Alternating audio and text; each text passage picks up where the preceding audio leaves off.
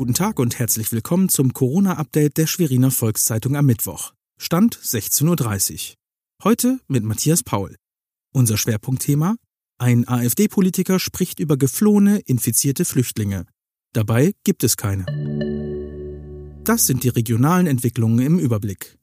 Noch hat sich kein Bewohner eines Schweriner Pflegeheims mit dem Coronavirus infiziert, aber die Sorge wächst.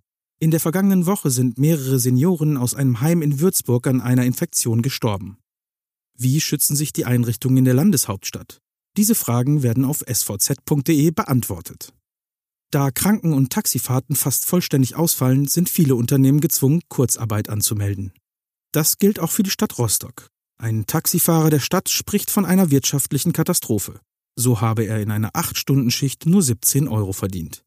Nach den erfolgreichen Vorjahren sollte das Tourismusjahr 2020 in Mecklenburg-Vorpommern einen vergleichbaren Verlauf nehmen. Doch die Ausbreitung des Coronavirus lässt die Urlaubsträume platzen. Ein Gerücht sorgt momentan in Parchim für Aufregung. Angeblich seien mit dem Coronavirus infizierte Flüchtlinge aus der Quarantäne geflohen. Tobias Ponto, AfD-Stadtvertreter, hatte das Gerücht verbreitet. Nun fühlt sich der Politiker selbst angegriffen. Er widersprach in einer Mitteilung entschieden dem Vorwurf, dass er hetzen und verleumden würde. Er sei falsch verstanden worden, so Ponto. Er habe keine grundlosen Unterstellungen formuliert. Er habe nur Fragen gestellt und um Informationen zu diesem Thema gebeten. Parchims Bürgermeister Dirk Flörke sieht das allerdings ganz anders.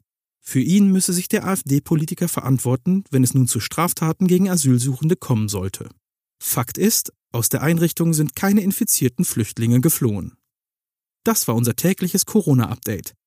Weitere Nachrichten und Hintergründe zum Virus gibt es jederzeit online auf svz.de/corona. slash